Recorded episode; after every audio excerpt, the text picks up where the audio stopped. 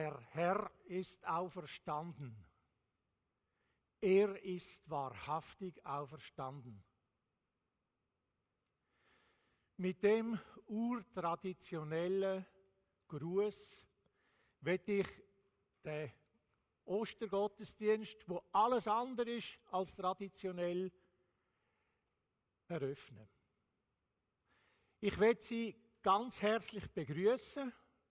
Freue mich über alle, die da sind und wünsche mir, dass Gott uns die Herzen auftut für seine Botschaft.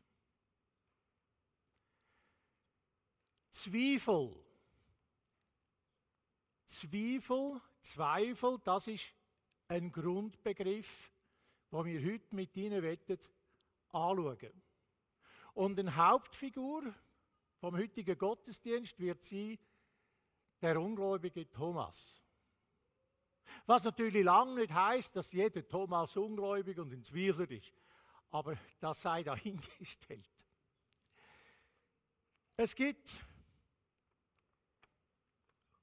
kaum ein Fest, wo so wichtig ist für unsere Kirche, für unseren Glauben, für unsere Reli- Religion wie Ostern. Wenn das österliche Geschehen, das, was zwischen Karfreitag und Ostersonntagmorgen in dieser Grabkammer vor sich gegangen ist, wenn das nicht stimmen sollte, dann steht unsere Religion, unser Glaube, unsere Kirche natürlich auf sandigem Grund. Und um sich das zu überlegen und da allenfalls sogar einmal auch Zweifel haben, dafür hat uns Gott unser Hirn geschenkt.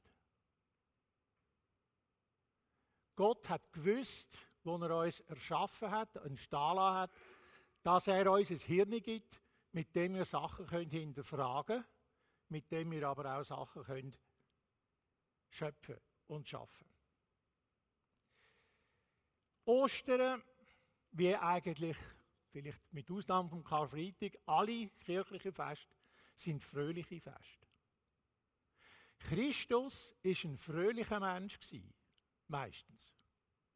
Da ist kein Zweifel.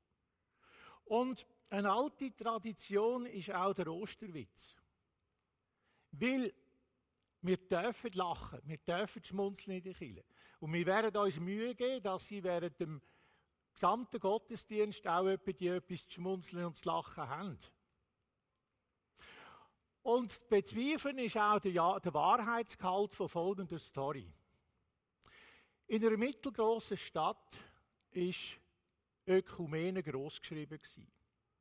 Und es war eine Tradition, dass all paar Sündigs am Nachmittag, wenn die Arbeit durch ist, wenn der Samstag durch ist, der Freitagsgebet durch ist, dass dann die drei religiöse, religiös, religiöse Figuren miteinander sind, spazieren. Also der muslimische äh, Imam, der christliche Pfarrer und der jüdische Rabbi. Und eines Tages haben sie, wie immer, miteinander auch so ein bisschen geföppelt und so und ein bisschen Sprüche gemacht, aber das hat es vertreibt. Sie sind wirklich gute Kollegen gewesen, fast Freunde. Und eines Tages ist es um den Kontakt zu Gott gewesen. Und dann hat der Imam gesagt, ja, also zu Allah hätte er natürlich einen super guten Kontakt. Und blitzartig hergestellt. Er hat nämlich auf seinem Telefon Kurznummer 1. Das ist Allah. Und wenn er dort drückt, dann sagt er gerade verbunden. Der christliche Pfarrer hat ein bisschen gelächelt, ein bisschen abschätzig gelächelt und hat gesagt, ja, äh, hm. also er hat noch eine direktere Verbindung. Er hat nämlich ein Telefon in seiner Studierstube, da muss er den Hörer abnehmen, als Ohr haben und dann sagt Gott dran. Er muss gar nichts machen. Ein bisschen distanziert und unangenehm berührt ist der Rabbi von dem Gespräch. Hat sich ein bisschen draus gehalten, hat keine Bemerkungen gemacht, hat das Gesicht nicht verzogen. Und die anderen haben dann gefunden, oh, jetzt hauen wir noch eins drauf. Und gesagt, ja, aber du, Rabbi, weißt du das? Hast du auch Beziehungen zu Gott? Redest du auch mit Gott? Ja, und der Rabbi hat so ein bisschen umgedruckt und nicht so recht wollen antworten. Dann sagt er, so, komm raus mit der Sprache. Also wir haben jetzt uns ja, erklärt. Ja, sagt der Rabbi, ja schon. Manchmal führe er Selbstgespräch. Gut. Ähm, also wie gesagt, man darf auch mal ein bisschen lächeln und wir dürfen auch Zweifel haben. Es gibt ja die Zweifler, die schon zu Beginn vom, vom äh, Leben von Jesus sagen, ja, äh, wem sein Sohn ist jetzt äh, Jesus? Ist er jetzt der Sohn von Josef oder ist das irgendwie anders gegangen? Wir dürfen uns das überlegen. Das ist nicht verboten. Und das ist auch zum Ausdruck gekommen vor, äh, vor ein paar Wochen während dem Konfirmationsgottesdienst. Konfirmanden haben nämlich den, Ausdruck oder den Begriff Freiheit gewählt. Und Freiheit beinhaltet auch Zweifel. Und Freiheit von der christlichen Kirche gibt uns Möglichkeit und gibt uns auch die Legitimation, einmal ein etwas anzuzweifeln. Aber was dabei rauskommt, das muss einfach jeder selber wissen. Und die ganze, das ganze österliche Geschehen ist ja sehr, sehr bezweifelt worden. Wird ja heute noch bezweifelt. Es gibt alle die unmöglichsten Erklärungen, warum es nicht so ist, wie es uns überliefert ist und wie es die meisten von uns auch glauben. Also nochmal, wir werden Fragen, die sich erkennt aus unserem Glauben. Teilweise wird, Entschuldigung, wir denen ein bisschen nachgehen, das ein bisschen überlegen und äh, da ist auch gar nichts Böses dran. Und es gibt, weiß Gott, viel. Und in dem Sinn wünsche ich Ihnen von Herzen gute Andacht und natürlich nachher freue gesegnete Ostern, aber das wünsche ich Ihnen dann nochmal. Nach dem Kinderlied und im Theater gehen Kinder ins eigene Programm. Und zwar gehen sie, äh, besammeln sich im Foyer und gehen dann mit den Betreuerinnen ins Kirchengemeindehaus über. Dort ist alles vorbereitet für ihren Gottesdienst. Und ich nehme an, wir werden sie jetzt so fesseln in dem Gottesdienst, dass sie wirklich voll drin sind. Aber bitte, vergessen Sie nach dem Gottesdienst nicht, Ihre Kinder abzuholen. Vor lauter Zweifel. Aber zur Sicherheit werde ich es Ihnen nochmal sagen. Und damit will ich jetzt eigentlich unser Theater ankündigen, wo Musik ankündigt, Entschuldigung. Entschuldigung bitte. Äh, und nach dem Musiktheater. Ich wünsche, ja gut, viel Vergnügen kann man nicht wünschen, aber ich wünsche Ihnen ganz, ganz gute Andacht und freue mich nochmal, dass Sie alle da sind.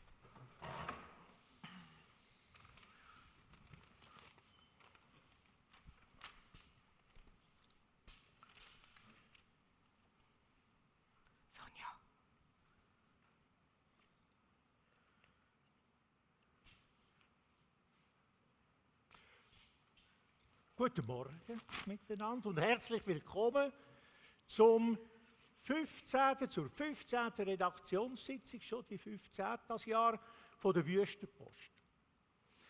Darf ich in der Runde fragen, welche Themen ihr mitgebracht habt? Sonja, Kunst und Kultur. Also Kultur ist ganz wichtig, ist von meinem Ressort. Da habe ich eine gute Geschichte von einem Künstler. Der hat eine Banane gegessen, aber die Banane hat 120'000 Steine gekostet. Kannst du dir mal da vorstellen? Der Käufer hat darauf Äh, abgewählt. sorry, das ist langweilig. Das ist super, hyper, mega langweilig. Das gibt es doch fast jeden Tag. Andi, was macht der Sport? Haben die, wie heisst es da, haben die Sandflöhe endlich wieder einmal Erfolg gehabt auf der Eisfläche? Nein, das Match ist erst am Wochenende. Äh, leider, aber ich habe etwas Aktuelles vom Halle-Mikado. Ich habe sogar Fotos gemacht und der amtierende Weltmeister ist. Äh, Fabian, manchmal habe ich so meine Zweifel, ob wir da eine Zeitung drucken oder, oder WC-Papier. Wo ist da noch der Sinn dahinter? Aufschreiben. Der Satz kommt gut in der Abschlussprüfung. Chef. Ah, der Boulevard meldet sich. Ja, bitte. Lautstark wie immer. Was ist es denn heute? Ist der Yeti in der Wüste gesichtet worden? Oder ist es wiederum die Geschichte, dass der der Kugel soll sein statt einer Scheibe? Mais non, Yeti ist wieder eingefangen und im Zoo. Etwas anderes. Ich weiß aus zuverlässiger Quelle, dass dieser Jesus lebt. Äh, so ein Quatsch. Bei dem Typ ist doch Game Over. Der hat doch sein Endspiel schon gehabt. Da ist nichts mehr zu machen. Darf ich fragen, wer ist diese Jesus? Also, hör mal, mein Kleiner. Zweite Lektion im Journalismus. Nie, aber auch gar nie zugeben, dass man keine Ahnung von der Sache hat. Schreibt er so. Also, der Jesus, der war ein charismatischer Mann aus Galiläa. Fabian.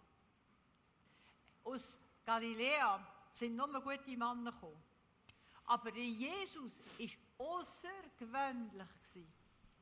So ein Zeich, das war ein Zocker im Fall, ein Spieler. Die ganzen Wunder, die Sache mit diesen fünf Brot und diesen zwei Fisch, äh, wo angeblich 5000 Leute es halt gemacht haben. Das sind Taschenspielertricks, habe ich das Gefühl. Bist du dabei gewesen? Also ich weiss aus Zuverfällen, aus zuverlässiger Quelle, dass er einen Haufen... Dass er tot ist, toter geht es gar nicht. Die haben letzte Woche am Freitag in die ewige Jagdgründe geschickt. Der ist fertig. No, no, er lebt. Jesus wurde von seinen Freundin gesehen. Plötzlich stand er im Raum. Später haben sogar mit ihm Münten am See gegessen und getrunken. Also, ich habe eher das Gefühl, dass die Freunde einen über den Durst getrunken haben. Und wenn ich jetzt da so in die Runde schaue, fürchte ich manchmal, dass sie nicht die Einzigen sind. Fabian, dritte Lektion. Kein Bier vor vier. Das ist natürlich Nachmittag gemeint. Ja, und wisst ihr da, wenn Jesus die Leute gesund gemacht hat. Da hat es ja Haufen Augenzeuge gegeben. Die, haben- die haben das hautnah erlebt. Aber du nicht, oder? Bist sicher, dass die immer das Richtige erzählen? Ah, ich habe natürlich nicht nur eine Quelle, sondern mehrere Personen, die das unabhängig voneinander bestätigen. Das ist Lektion 4. Bericht immer unabhängig gegenchecken lassen. Sehr gut, begriffen, notieren. Also jetzt mal ehrlich, ob der Jesus irgendwelche Leute satt gemacht hat oder jemanden geheilt hat, keine Ahnung. Aber es ist ja auch nicht so wichtig. Man redet ja hier von der Behauptung, dass der Jesus von den Toten auferstanden ist. Also die Bilder von Leben und Tod, die haben schon in der griechischen Mythologie existiert. Und dort war es eine offene Parabel von, von der Gang Vergänglichkeit vom Leben und dem Tod. Nein, nein, nein, nein, nein, bla bla bla. Niemand interessiert sich für das intellektuelle Geschmäus. Und es versteht es ja einweg niemand. Da geht es um knallharte Fakten. Stimmt die Geschichte und der Jesus ist wirklich wieder lebendig? Oder haben seine Freunde zu lang in der Sonne gesessen und sehen plötzlich eine Fata Morgana? So, und jetzt wollte ich von jedem Tag hören, ob wir die Story sollen veröffentlichen ja oder nein. Also ich bin nicht dabei und ich habe den Jesus schon immer ein bisschen schräg gefunden. Und seine Freunde spinnen sich sicher nur irgendetwas zusammen, dass sie sich ein bisschen wichtig fühlen, weißt Aber ich bin jetzt schon 20 Jahre in dieser Kulturszene. Und ich habe doch viel gesehen und gehört. Und du kannst nicht alles mit dem Kopf erklären. Sondern wir haben noch Gefühl und wir haben ein Herz. Meine Güte, immer das gespürig Geschwätzzeugs da. Ich hatte nicht den Eindruck, dass die Freunde von Jesus Angeber oder Träumer sind, als ich getroffen habe. Die würden sich nicht freiwillig als Spinner beschimpfen lassen, wenn sie sagen, dass Jesus auferstanden ist. Die sind davon überzeugt, weil sie es selbst erlebt haben. Fabian, fünfte Lektion. Paragraph 1. Der Chefredaktor hat immer Recht und entscheidet am Ende, ob eine Story gedruckt wird oder nicht.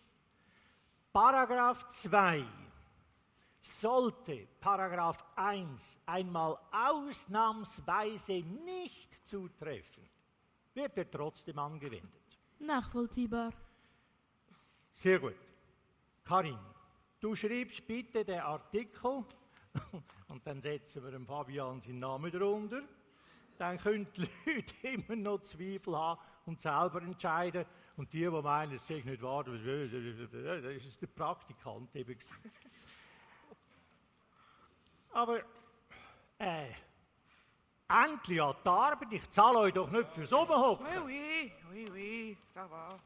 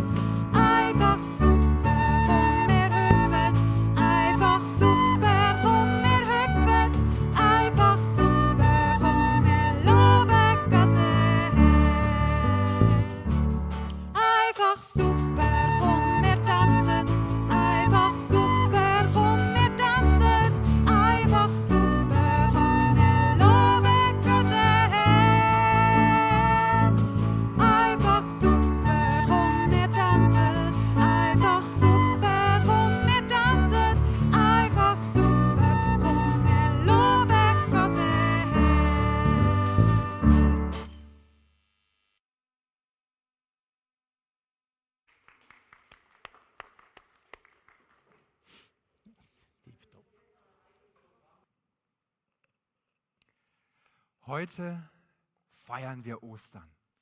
Ostern, das größte christliche Fest. Und zu Ostern, da gehört noch viel mehr. Bei diesem Fest, was wir heute feiern, da spielt sich ein unglaubliches Drama ab. Da geht es um die Auferstehung von den Toten, um die Kreuzigung, den Tod von Jesus, um Folter, um Leiden, um Verzweiflung. Und zwischen all diesen Extremen, da steht etwas, oder genauer gesagt, jemand in, am Rand dieser Ostergeschichte.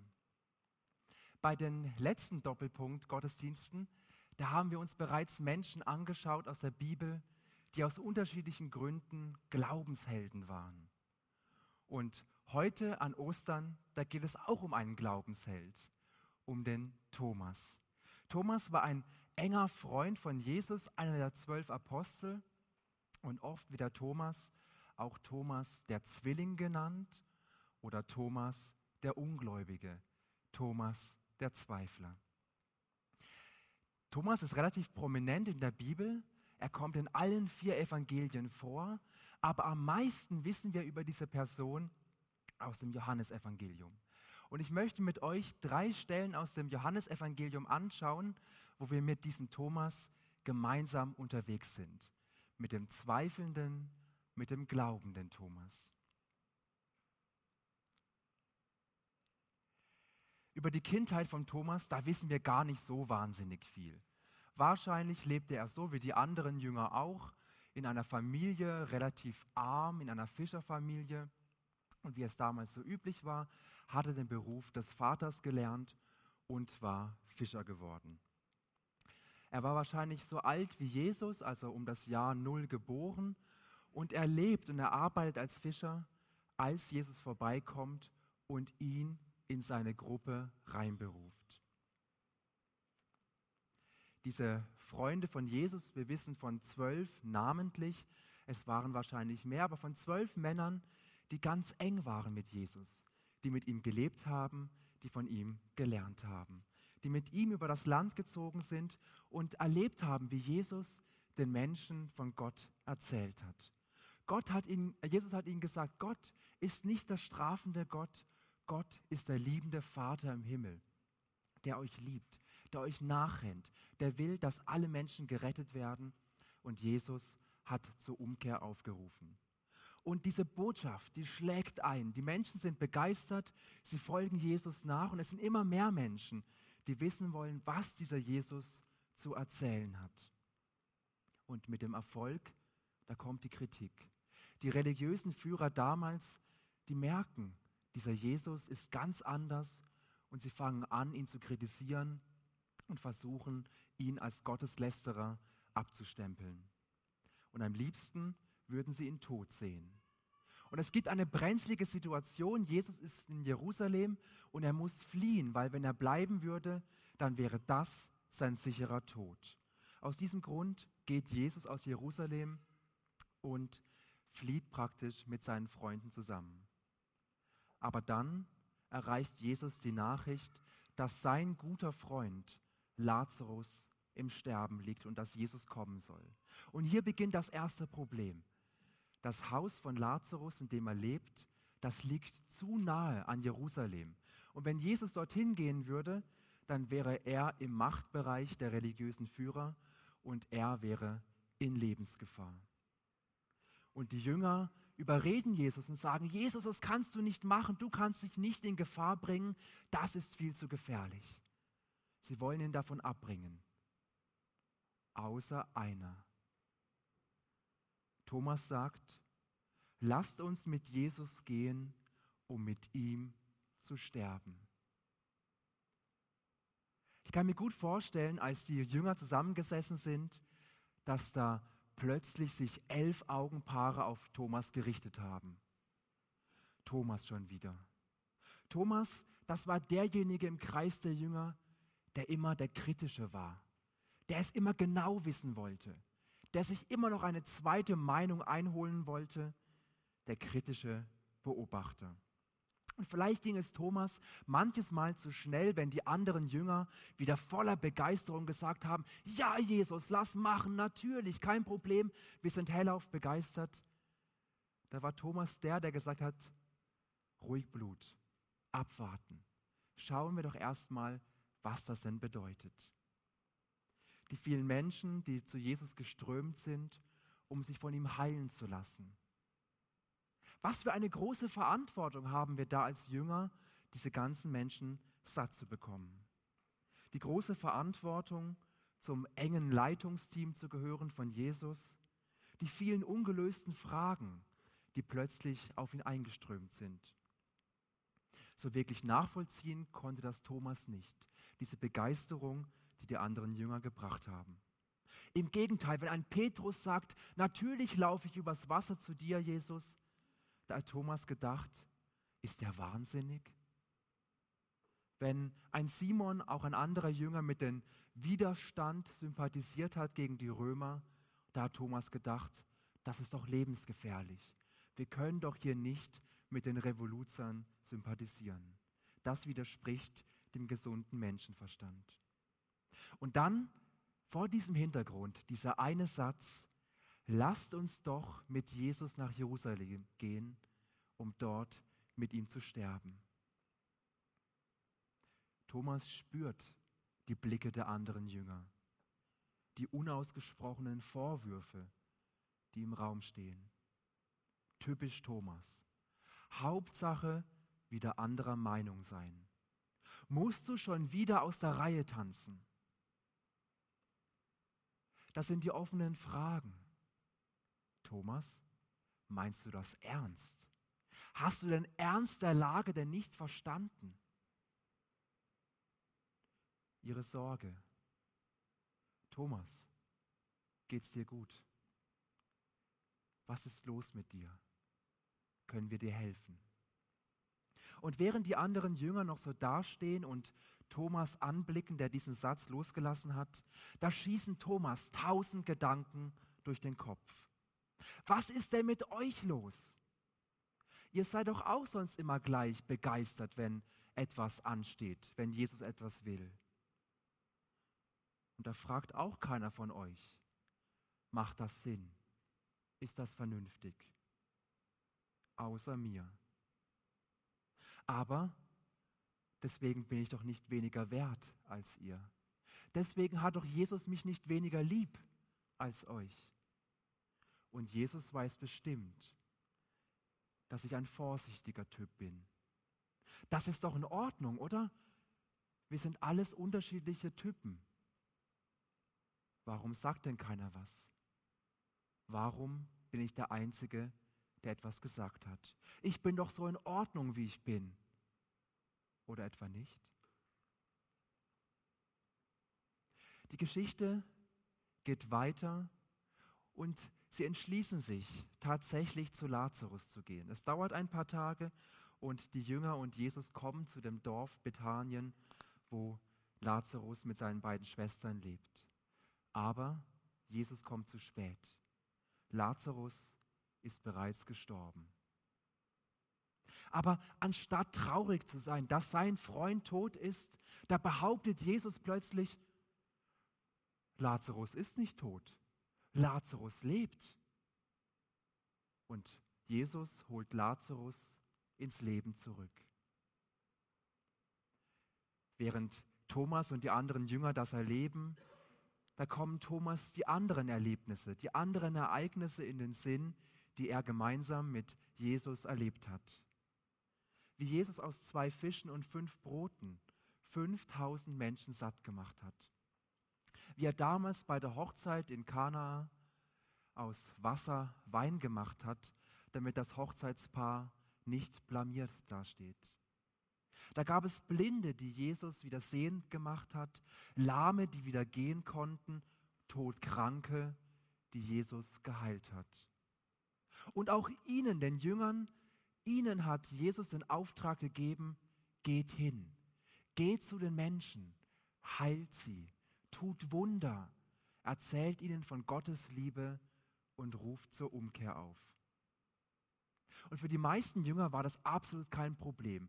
Petrus voran und alle anderen hinterher. Jawohl, endlich selber was machen, endlich selber mal das tun und erleben dürfen, was sie bei Jesus gelernt haben.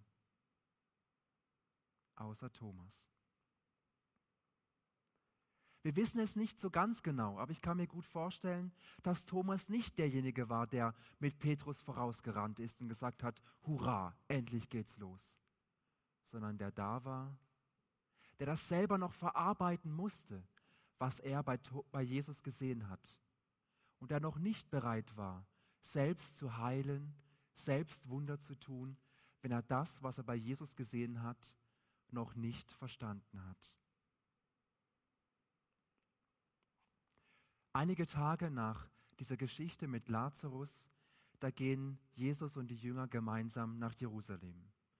Das Passafest stand an und die Jünger wollten dort mit Jesus gemeinsam das Fest feiern. Und während sie so laufen, da kommen Thomas die Gedanken. Beim Laufen, da hat er Zeit, über das, was er erlebt hat mit Jesus, nachzudenken. Da kommen Fragen auf, Fragen, die jetzt Raum haben. Warum fällt es ausgerechnet mir so schwer, das zu glauben? Das zu glauben, was ich gesehen habe, was ich erlebt habe, was ich mit Jesus da getan habe. Natürlich ist Jesus ein Wundertäter. Natürlich hat Jesus Wunder getan, etwas, was unfassbar ist. Und ich merke, dass dieser Jesus ein Vorbild ist, dass er ein großer Mann ist, etwas Besonderes. Aber wenn er von sich sagt, er ist Gottes Sohn, das fällt mir wirklich schwer zu glauben, das kann ich noch nicht glauben. Ist das schlimm? Ist das schlimm, wenn ich nicht wie die anderen Jünger dastehen kann und glauben? Muss ich mehr glauben? Muss ich stärker glauben? Passe ich überhaupt hier rein in diesen Kreis von Männern, von Frauen, die einfach glauben können? Die Jünger kommen an mit Jesus in Jerusalem und kommen am Abend zusammen, um gemeinsam Abend zu essen. Und bei diesem letzten Abendmahl, da merken die Freunde von Jesus, dass etwas anderes ist, dass plötzlich eine Art Abschiedsstimmung kommt, dass die gemeinsame Zeit mit Jesus sich ihrem Ende nähert. Jesus wäscht seinen Freunden die Füße. Eigentlich war das die Aufgabe von Dienern, aber Jesus tut diesen Freundschaftsdienst an seinen Freunden. Und Jesus sagt, dass Petrus ihn verleugnen wird, dass, Jes dass Petrus sagen wird, diesen Mann kenne ich nicht. Und dass einer der Freunde ihn verraten wird. Und trotzdem macht Jesus seinen Freunden Mut. Und er sagt, lasst euch im Herzen keine Angst machen. Glaubt an Gott und glaubt an mich. Im Haus meines Vaters, da gibt es viele Wohnungen. Wenn es nicht so wäre, hätte ich dann zu euch gesagt, ich gehe dorthin, um für euch einen Platz vorzubereiten. Und wenn ich dorthin gegangen bin und für euch einen Platz vorbereitet habe, werde ich wiederkommen. Dann werde ich euch zu mir holen, damit ihr auch dort seid, wo ich bin. Ihr kennt ja den Weg zu dem Ort, wo ich hingehe. Das sagt er zu seinen Freunden in die Runde und Thomas ist der Einzige, der den Mund aufmacht und sagt, Herr, wir wissen nicht, wo du hingehst. Wie können wir den Weg dorthin kennen? Da ist sie wieder. Diese Unsicherheit, diese Fragen, dieser Zweifel. Jesus sagt etwas, für alle anderen scheint es völlig klar zu sein und Thomas merkt, wenn ich jetzt nicht den Mund aufmache, dann tue ich es nie. Ja, sie hatten viel erlebt als Freunde von Jesus und Thomas hatte mit eigenen Augen gesehen, was Jesus getan hatte. Er war mit ihm unterwegs, er hatte oder Jesus war mit ihnen unterwegs, Jesus hatte ihnen zugehört, Jesus hatte sie ermutigt, Jesus hatte ihnen geholfen. Und jetzt? Jetzt sitzen sie ein letztes Mal zusammen und jetzt soll dieser Weg, der gerade erst begonnen hat, von einem Moment auf den anderen vorbei sein? Thomas denkt und er spürt, dass noch so viele Fragen im Raum sind. Fragen, die noch keine Antwort haben. Was würde sein, wenn Jesus nicht mehr mit ihnen am Tisch sitzt, wenn die Fragen, die er hat, nicht mehr beantwortet werden können? Und Thomas denkt weiter, haben die Kritiker von Jesus doch recht, wenn sie sagen, dass Jesus Gotteslästerung betreibt, wenn er sagt, er ist der versprochene Retter, der Messias, der Sohn Gottes? Vielleicht war das alles ein großer Irrtum, dem sie aufgesessen waren und der jetzt zu seinem Ende kommt. Was war oder was wäre, wenn diese ganze Jüngergemeinschaft, dieser ganze Freundeskreis mit Jesus nichts anderes gewesen wäre als ein Wohlfühlverein, damit sie sich für eine gute Zeit wohlfühlen und der jetzt vor seiner Auflösung steht. Thomas spürt die Gedanken in seinem Kopf, wie sie sich überschlagen. Und zwischen all den Fragen, zwischen all den Ängsten, zwischen all den Unsicherheiten, da nimmt er so verschwommen die Antwort wahr, die Jesus seinen Freunden gibt. Ich bin der Weg, die Wahrheit und das Leben. Und es gibt keinen anderen Weg zum Vater als durch mich. Wenige Stunden nach diesem letzten Abendmahl, da nimmt die Katastrophe ihren Lauf. Einer der Jünger verlässt vorzeitig die Runde, der Jünger Judas Iskariot. Und Judas Iskariot geht zu den römischen Behörden und sagt ihnen, wo Jesus sich aufhält. Jesus geht in der Zwischenzeit mit seinen Freunden in einen Garten, wo er in Ruhe beten kann. Aber Jesus ist alles andere als ruhig. Jesus weiß, dass das Ende gekommen ist und Jesus hat Angst.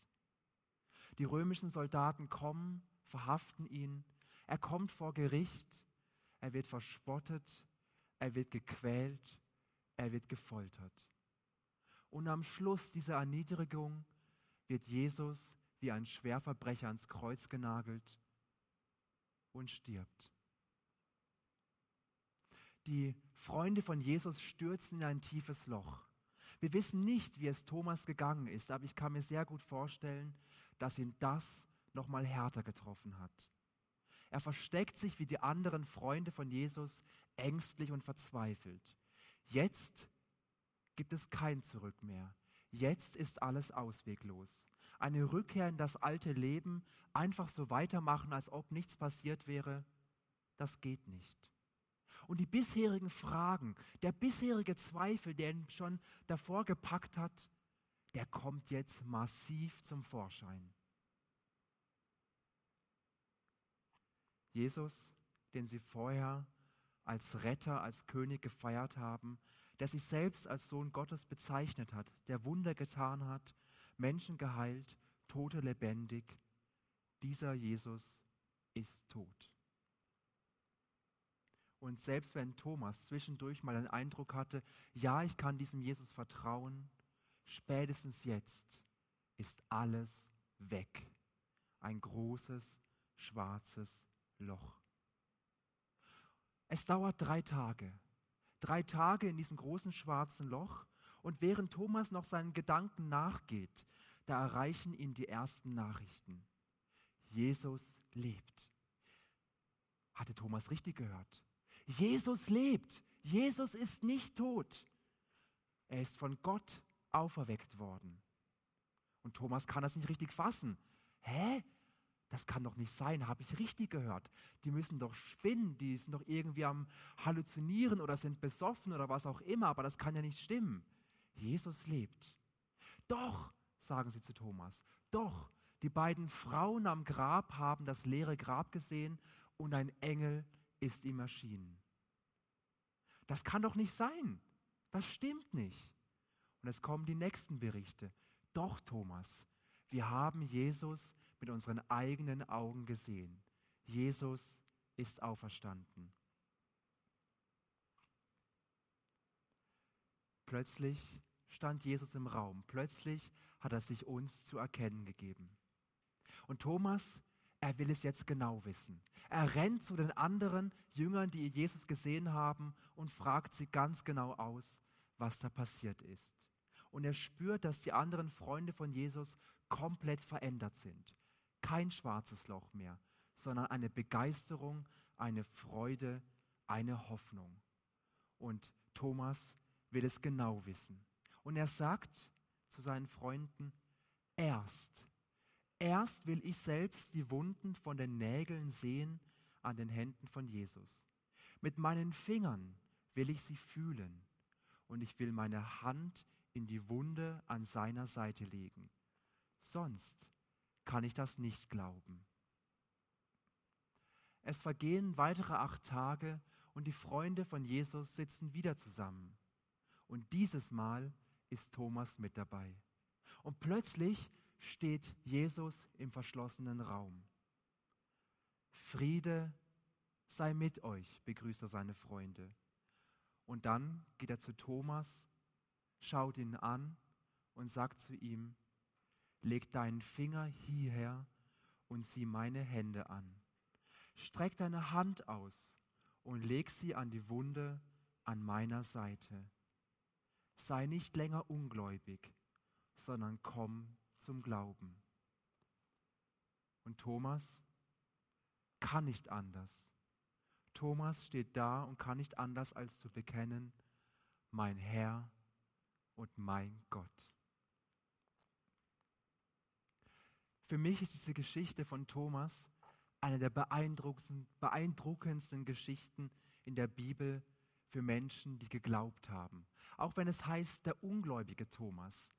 Thomas hat sehr viel mit Glauben und mit uns zu tun. Und auch ich kenne aus meinem Leben diese Thomas-Momente, wo Thomas mir zum Vorbild wird. Da ist das Gefühl, wenn man in der Prüfung sitzt, eine Prüfung, auf die man wochenlang, monatelang, jahrelang gelernt hat. Und man sitzt in dieser Prüfung und man merkt mit jeder Frage, die einem gestellt wird, dass man mehr und mehr an sich zweifelt. Ob es das wert war, so viel Arbeit reinzustecken.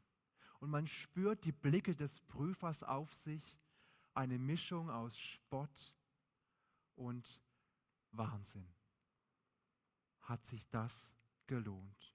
Und mit jeder Frage kommt der Zweifel und geht das Selbstvertrauen.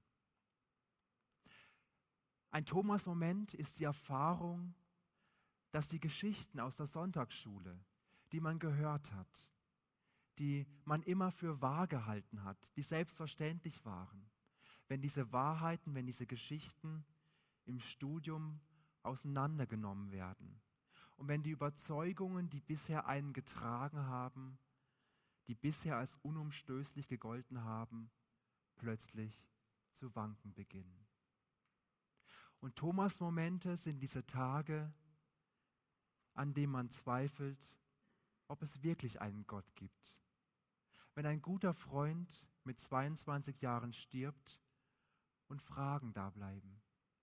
Wenn der bisherige Plan, wie es weitergeht mit dem Leben, was nach dem Studium kommt, mit der Ausbildung, wie man das Leben geplant hat, wenn es dieser Moment ist, wo alles zusammenbricht und man sich fragt, was war da? Was ist geschehen? Warum tut sich dieses große schwarze Loch plötzlich auf? In der Bibel, da steht nicht, wie es mit Thomas weitergegangen ist, aber es gibt Legenden, die erzählen, was Thomas gemacht hat. Der Legende nach ging Thomas nach Indien, um dort von seinen Erlebnissen, um dort von seinem Glauben zu berichten. Und auch heute gibt es dort die Kirche der Thomaschristen, die sich auf ihn als Gründer beruft. Und ich glaube, wenn Jesus nicht Thomas ernst genommen hätte mit seinen Zweifeln, mit seinen Fragen, mit seinen Unsicherheiten, dann wäre Thomas niemals auf diese lange Reise gegangen, um den Menschen in Indien dort die frohe Botschaft zu bringen. Jesus hat Thomas ernst genommen und er hat ihn eingeladen, ins kalte Wasser zu springen und ihm zu vertrauen. Das ist das zum Schluss, was wir von Thomas lernen können. Glauben heißt nicht, dass ich nicht zweifeln darf oder dass jeglicher Zweifel von einem Tag auf den anderen verschwindet, sondern Glauben heißt, die Erfahrung zu machen, dass ich Jesus meine Fragen, meinen Zweifel bringen darf und dass Jesus mit mir durch die Krise geht. Und die Erfahrung zu merken, dass ich Glauben nicht aus mir selbst heraus produzieren kann, sondern dass Gott in mir schenkt und dass Gott in mir wachsen lässt. Und dass ich erfahren und spüren darf, dass der Glaube, den Gott mir schenkt, dass er tragfester wird. Durch die Zweifel, durch die Krisen, durch das, was wir machen müssen. Und dann darf ich voller Überzeugung mit Thomas bekennen, mein Herr und mein Gott. Das wollen wir gemeinsam tun. Ich lade euch und ich lade Sie ein, dass wir gemeinsam unseren Glauben, gemeinsam mit Thomas und allen, allen anderen Christinnen und Christen auf dieser Welt bekennen. Dass wir sagen können, Jesus, mein Herr und mein Gott. Wir wollen das gemeinsam mit einem Lied tun und wenn es möglich ist, dann stehen wir zu diesem Lied auf.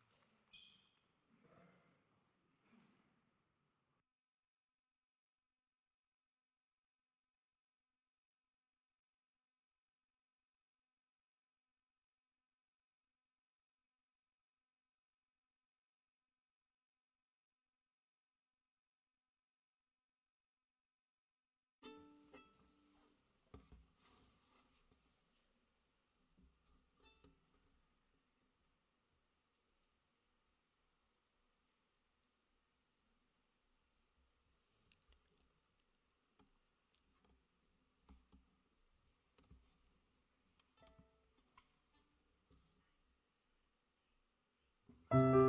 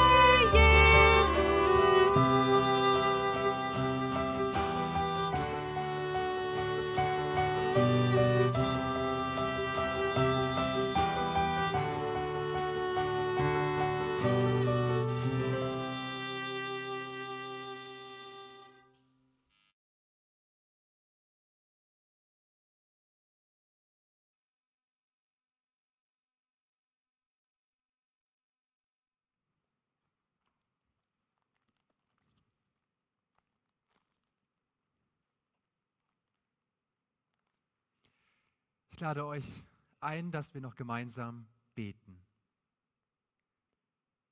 Barmherziger Vater, du hast uns geschaffen und du kennst uns ganz genau.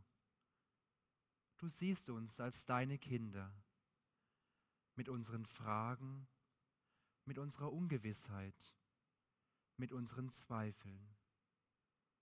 Manchmal möchten wir einfach glauben und merken doch, dass das nicht geht. Manchmal möchten wir einfach vertrauen und können uns doch nicht fallen lassen. Wir bitten dich, wecke du den Glauben in uns und stärke ihn. Höre uns, wenn wir dir unsere Fragen und unseren Zweifel bringen. Schenk uns Gewissheit und Vertrauen, dass du da bist. Lass uns glauben, so wie Thomas geglaubt hat. Wir danken dir, dass du immer ein offenes Ohr für uns hast, wenn wir zu dir kommen. Und wir bitten dich, dass wir mehr und mehr lernen, auf das zu hören, was du uns sagen möchtest. Wir bitten dich, mach unser Herz weit für andere Menschen und lass uns die Welt durch deine Augen sehen. Wir bitten dich für alle, die krank sind oder die ein schweres Schicksal ertragen müssen. Sei du ihnen ganz nahe und tröste du sie. Wir bitten dich für alle, die in der Politik und, Ver Politik und Gesellschaft Verantwortung tragen. Hilf ihnen, dass die richtigen Entscheidungen zum Wohl unserer Völker und unserer Erde getroffen werden.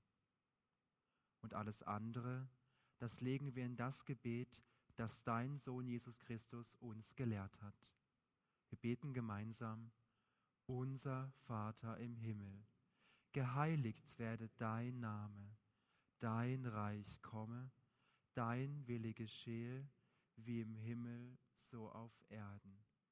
Unser tägliches Brot gib uns heute und vergib uns unsere Schuld, wie auch wir vergeben unseren Schuldigern. Und führe uns nicht in Versuchung, sondern erlöse uns von dem Bösen. Denn dein ist das Reich und die Kraft und die Herrlichkeit in Ewigkeit. Amen.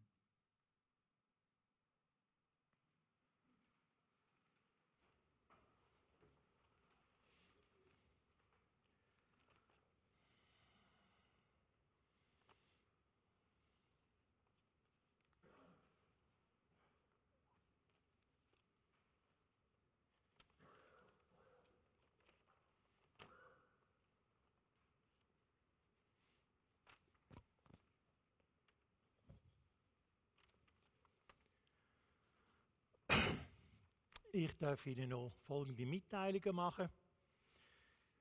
Der nächste Gottesdienst ist am Sonntag, 11. April, Viertel vor 10 Uhr in Vilmergen.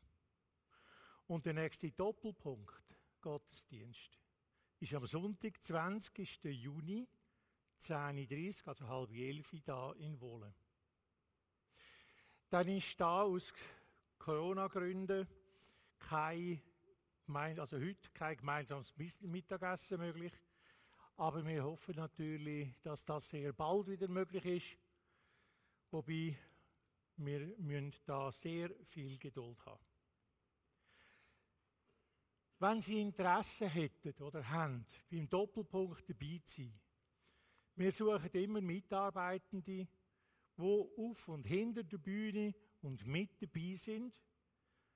Weitere Infos kommen Sie bei uns allen über, die bei diesen Doppelpunkt Gottesdienst äh, mitwirken. Wir würden uns sehr, sehr freuen. Es gäbe auch Alte in dieser Gruppe, die langsam abgelöst werden Bitte im Anschluss an Gottesdienst von hinten nach vorne, also zuerst die hintersten Leute rausgehen und erst dann die vorderen, damit wir keinen äh, keinen Stau haben. Und wenn sie dann glücklich durch den Flaschenhals raus sind und Kinder im Kinder im Kirchengemeindehaus haben, vergessen sie nicht, die abzuholen. Ja, ich habe es mal, schon mal gesagt, aber ich bin ja nicht. Also ich, erwarte ja nicht, dass die Eltern, die ihre Kinder äh, da haben, dass die, dass die vergessen. Kollekte ist bestimmt für Onesimo. Das ist eine Hilfsorganisa- Hilfsorganisation, die 1996 in Basel gegründet worden ist und jedes Jahr Hunderte von Jugendlichen aus, äh, aus den Armenviertel von Mani Manila äh, ermöglicht, verschiedene Freizeit- und Ausbildungskurse äh, zu absolvieren. Da gibt es Strassenkinder in der Rehabilitation, ein, wo einen Weg aus Drogenkonsum und destruktivem Verhalten findet. Die therapeutischen Gemeinschaften und Tagesstätten sind für viele von den gestrandeten Teenager aus dem Slum zur entscheidenden Lebenshilfe geworden. Ehrlicher Weg oder krimineller Weg. Herzlichen Dank, wenn Sie diese Arbeit unterstützen wollen. Und dann möchte ich im Namen vom, vom ganzen Team allen Mitarbeiterinnen, die geholfen haben, den Gottesdienst zu gestalten und durchzuführen, ganz, ganz herzlich danken. Der Band, allen, die am Theater mitgemacht haben, dann auch selbstverständlich der Barbara Konrad für den Sigristendienst, fürs Bereitstellen von der Kirche und in Abwesenheit auch den äh, Frauen, die Kinder betreuen. Wir werden mehr und mehr, wenn es geht, wieder so Kinderdienst, Kinderbetreuungsdienst einführen, durchführen, um junge Eltern auch äh, entlasten, damit sie ohne, äh, ohne Angst zu haben, die Heime passiert irgendetwas, äh, können an den Gottesdienst teilnehmen. Von ganzem Herzen wünsche ich Ihnen schöne Ostern, feiern Sie Ostern. Ostern ist ein fröhliches Fest. Einen schönen Sonntag.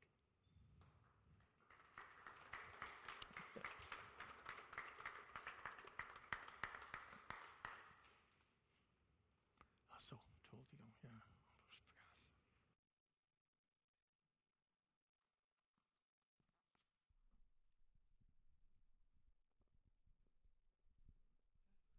läuft Ist glaub gut. Also ich möchte euch noch den Flyer vorstellen für unsere Gemeinsferien Ende, äh, nein im Oktober, Entschuldigung, in der Herbstferien. Der ist rausgekommen jetzt und den tun wir auch hinten auflegen. Und jetzt sind alle herzlich willkommen in den Gemeinsferien von 0 bis 99 oder auch älter. Und wir werden auch innerhalb von der Gemeinsferien ein Jugendlager haben mit der Nicole Salvalaccio, wo alle Teenager eingeladen sind. Und das Kinderprogramm werden wir auch dort anbieten. Dann haben wir im Februar eine Verlosung gestartet für unseren E-Mail-Newsletter, wo wir vor gut einem Jahr angefangen haben. Und ähm, haben aufgerufen, wer dabei ist oder wer den Newsletter abonniert, der kommt einen Preis über. Und da möchten wir heute Lösli ziehen. Und zwar äh, Preis 4 bis 10 ist ein Schlüsselanhänger aus Metall. Und da lese ich jetzt den Namen vor. Ja, gern. Ich ziehe einfach. hä? Also. Wir den Otto Henseler. Ist er da? Ich würde mir den per E-Mail informieren. Dann Maggie Fischer.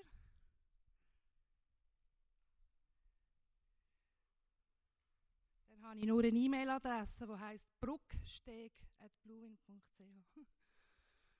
Die wir auch informieren. Oh, sorry, der da. Dann Annemarie Kuhn.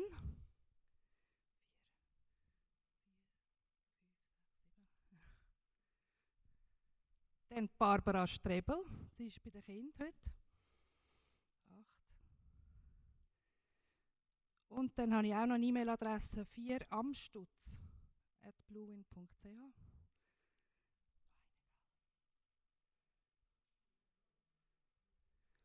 Und Jacqueline Schuffelberger.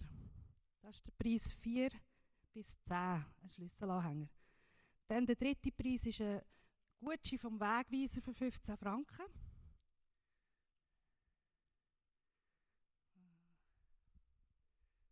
Das ist Nadia Deflorin. Und dann der zweite Preis ist ein Gutschein vom Wegweiser von 25 Franken. Das ist Belina Kunz. Und der erste Preis ist ein Jahresabo vom SCM fürs Choice, Movo oder Family. Ein Jahresabo. Und das ist für den André Tellenbach. Ist er da? Danke vielmals für alle, die mitgemacht haben. Und wer sich noch anmelden will, kann das machen auf unserer Homepage ref-wohle.ch. Wir sind auch immer froh um ähm, irgendwelche Vorschläge oder Ideen für den Newsletter, die wir wöchentlich versenden, dürft ihr euch gerne bei uns melden. So, und das Letzte ist noch ähm, das, was ihr von uns überkommt.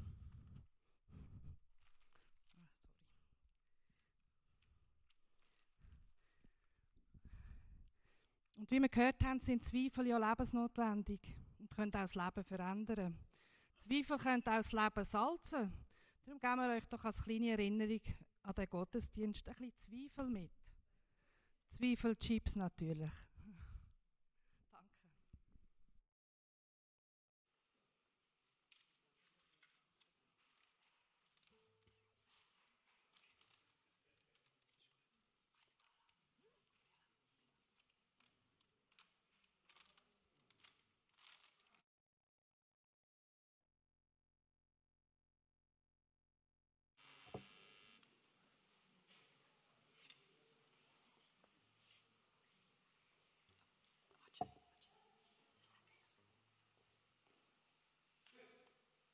Uns noch zum Ausgang des Gottesdienstes unter den Segen Gottes stellen.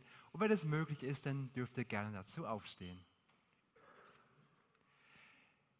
Jesus Christus sagt, ich bin der Weg, die Wahrheit und das Leben. Und er sagt auch, wer an mich glaubt, der wird nicht verloren gehen, sondern der wird das ewige Leben haben. Geht hin im Frieden des Herrn. Es segne dich Gott, der Vater, der dich geschaffen hat. Mit all deinen Gedanken, mit deinen Hoffnungen, mit deinen Zweifeln. Es segne dich Jesus Christus, der für dich am Kreuz gestorben ist und der dich erlöst hat aus Liebe zu dir. Und es segne dich der Heilige Geist, der in dir wirkt, der dir Hoffnung schenkt, Mut, Gelassenheit und der mit dir durch das Leben geht. So segne euch Gott, der Vater, der Sohn und der Heilige Geist. Amen.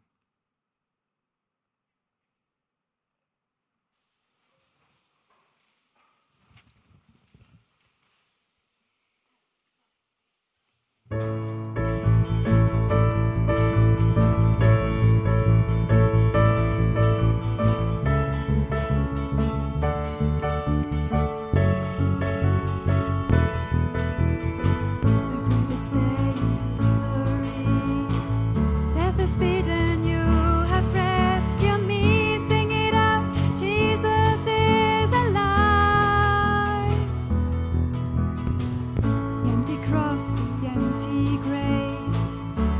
channel you have won.